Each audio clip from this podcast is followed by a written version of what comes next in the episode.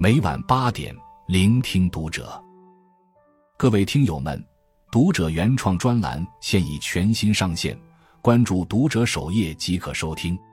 今晚读者君给大家分享的文章来自作者十点小嗲。夫妻到了中年，爱是其次，最重要的是这一点。一，为什么越来越多人在交往中看重情绪稳定？不知道大家前阵子有没有看到一个热搜，和情绪稳定的人在一起多么重要？有网友发布了一对新人的结婚现场。两名酒店服务员在端着定制的大蛋糕出场时，不小心被绊了一下，蛋糕瞬间趴地掉在了地上。在场所有人都怔住了，站在旁边的新娘手捂着嘴，不知所措。没想到。新郎不紧不慢地走上前，顺势挖起一勺蛋糕放进嘴里，然后招呼新娘还有周围人一起品尝。见此情景，新娘也跟着放下了担忧，露出释然的表情。视频底下，不少网友直呼羡慕。年轻时候不懂，但现在我会非常珍惜这样的人。这个举动真的会让人感觉到一片乌云散了。感觉以后人生里不会有什么太让人歇斯底里的事发生。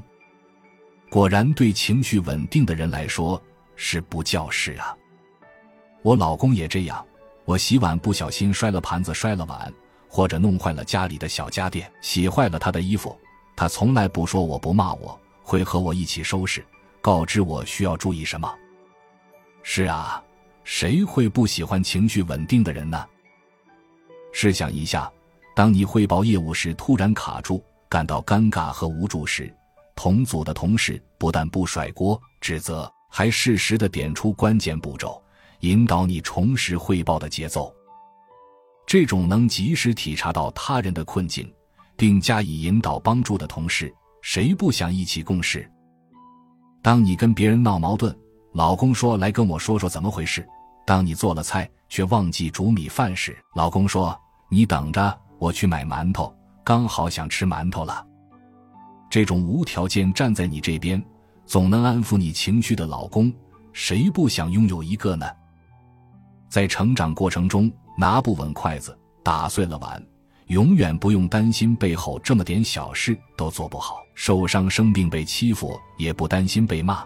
怎么别人没事，就你事多？这种永远不会将生活负面情绪转移到孩子身上。贴心治愈的父母，谁不想做他们的孩子呢？情绪稳定，真的堪称这个浮躁焦虑的时代最让人新鲜的品质。二，伴侣情绪价值的高低决定了婚姻的质量。情绪稳定之所以备受赞誉，是因为它意味着一个人懂得平静的看待问题，不会在情绪的漩涡里消耗自己。更不会将其他人卷入其中，尤其是在婚姻中，情绪稳定更为重要。我们都知道，夫妻之间逃不开琐碎日常的烦闷和家庭运转的压力。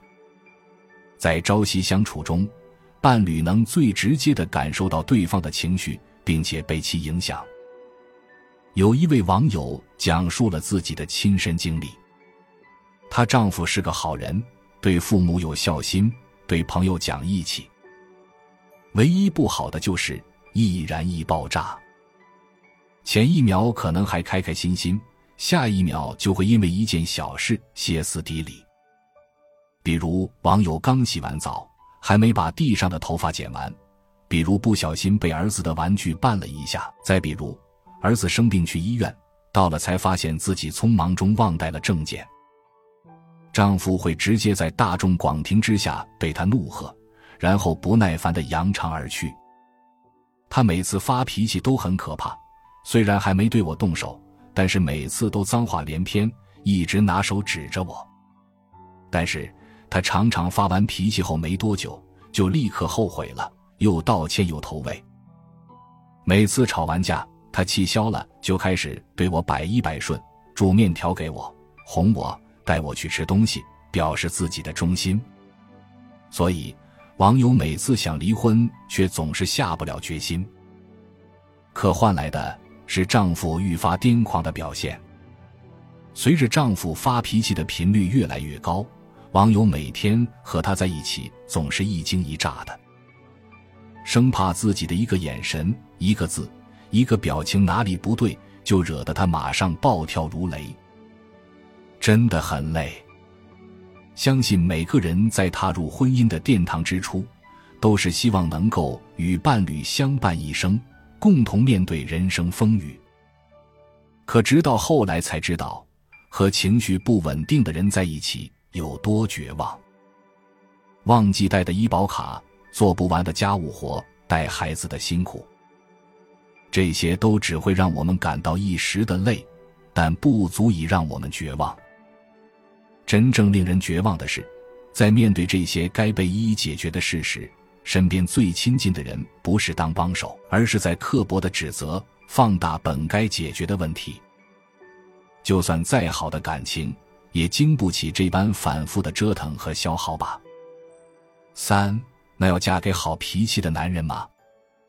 的确，谁结婚找对象都是希望有一个人能在遇到突发事件时可以站起来将我们护在身后。于是，很多人认为，情绪稳定的伴侣就应该在任何时候都能完美的控制自己。但这真的是个误解。时间久了，你会发现另一半情绪过于稳定，也挺让人闹心的。比如说，你已经情绪十分激动了，可他还是一脸不关我事的模样，你大概也会觉得自己的感受不被尊重吧？就像前段时间女人因为一碗面崩溃的事，一对夫妻去吃面，等了足足半个小时，面坨了不说，还有股鱼腥味。当女子一脸愤怒的去跟老板理论时，一旁的丈夫却觉得很丢脸，直接转身离开了。回到车上后，女子情绪开始失控，强调自己发火不是因为面，而是因为丈夫不但不支持她，还觉得她丢人。但丈夫始终没有安慰，还一直讲道理：面不好吃，下次就不去，没必要跟老板说。说到底。丈夫缺乏共情的冷漠，才是逼疯女人的罪魁祸首。还有一种人是看起来情绪很稳定，但其实一直在隐藏自己的情绪。就像生活中很多脾气好的人，发起脾气来却特别可怕，因为他发的不是当下的脾气，而是积怨已久的怒气。虽然情绪稳定在这个时代备受赞誉。但只要是人，就会有情绪。一个真正情绪稳定的人，不是没有情绪，不是压抑情绪，而应该是动态的。他可以因为某件事生气、难过、委屈，但他也能管理自己的情绪，合理的缓解和释放。电视剧《小欢喜》里的方圆就是一个很好的示范。人到中年，被公司扫地出门。可他没有把工作上的负面情绪转移到家人身上，而是借着金庸去世的由头，拉着妻子喝酒释放情绪。儿子惹妻子生气了，他就在中间充当和事佬，逐个给他们做思想工作。面对比较容易着急的妻子，他也不会立即回怼，而是先退一步，然后再去分析吵架的原因。所以妻子也会感慨。我知道自己一堆毛病，方圆看我也一堆毛病。可是方圆性格好，我生气发脾气时，他安慰安慰我，这事儿就过去了。所以回到小标题的问题，要嫁给好脾气的男人吗？我们要给好脾气来个正确的定义，不是没有情绪，而是可以妥善处理自己的情绪，并且可以照顾到对方的情绪。这一点。不分性别，人都有心情很坏和崩溃的时候，这时候对方的托底就很重要。和情绪稳定的人在一起，你不用压抑自己，哪怕因为你的问题出了差错，也不会被无止境的埋怨，而是第一时间一起想办法解决。更不用担心在自己失控的时候，会有一个更加失控的人搅动漩涡。把你拉入更深的深渊。只有和这样的人在一起，才能获得更高的幸福感和更健康的身心状态。四，双向奔赴的情绪伴侣才能互为婚姻避风港。还记得小时候看《蜡笔小新》，当时觉得小新的爸爸野原广志，在工作和家庭中都是废柴一个，还经常被妻子美伢数落。但是长大后再看这部动漫，突然发现，他虽然有很多小缺点，但是温柔体贴，情绪也很稳定。虽然工作中时常被上司责骂，但每次出现在孩子们面前时，他永远是一个笑容满满的搞笑老爸。美牙带小新出门，不小心把钱弄丢了，回家后忐忑的跟他坦白。明明自己也很心疼，可为了不让妻子内疚，他还是咬牙安慰美牙：“虽然是一个月的薪水，但是再赚就行了。只要你和小新没事就行。”只要你们平安，没有什么是解决不了的。一个情绪稳定的伴侣，真的能够减少一半的人间疾苦。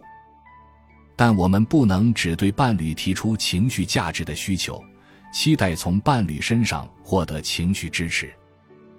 我们也要看到对方付出的情绪成本，学会承担他的消极情绪。有另一个故事。朋友和老公两人情绪都非常稳定，结婚十一年里几乎没有怎么吵过架。有一次，两人出门旅游，冒雨到了景区，才发现门口写着“维修暂停营业”。换做其他人，也许会互相指责为什么没有做好攻略。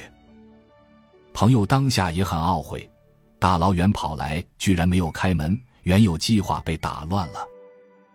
但先生没有一句指责，而是安慰他：“要不就算了吧，我们可以去吃你想吃很久的那家餐厅。”其实朋友知道，先生也已经期待很久了，于是他建议：“我们不如附近走一走，说不定也会有别样的风景。”刚好下着雨，没什么人，他们就去了附近的古镇，撑着伞走在石板路上，还拍了很多好玩的照片，过程十分愉悦。朋友说。其实我们两个人的父母情绪都不算稳定，但因为受过教育，也都被生活摧残过。我们不约而同的选择去做一对情绪稳定的伴侣，以及温柔亲切的父母。这个世界没有人天生情绪稳定，更多的是在一次次交往中自我选择和受教育的结果。婚姻里多的是鸡毛蒜皮的争执，而好的夫妻。却愿意和对方一起不断磨合，相互慰藉，在彼此相处的过程中，及时看见对方的每一种感受，试着站在对方的角度去感受、去思考。日常交流中多一些肯定、鼓励，少一些抱怨、责备和挑剔。学会对日常小事说谢谢，认可对方的付出，积极回应对方每一次的信息传递，真诚的分享自己的所见所闻。提高彼此亲密度，直至调整到最舒适的相处状态。同样，以上几点不分男女。每一段感情之所以能维持下去，一定有相互的付出和包容。同样，情绪价值也应该是双向的，成为彼此的力量，也成为彼此的避风港。当然，如果能双向奔赴，那再好不过。如果没有，就用自己喜欢的方式哄自己开心，把情绪的主动权掌握在自己手里，也很幸福。毕竟，一个人自我愉悦和自我治愈的能力越强，才越有可能接近幸福。点个再看，愿你所有爱与被爱都能同时发生。关注读者，感恩遇见。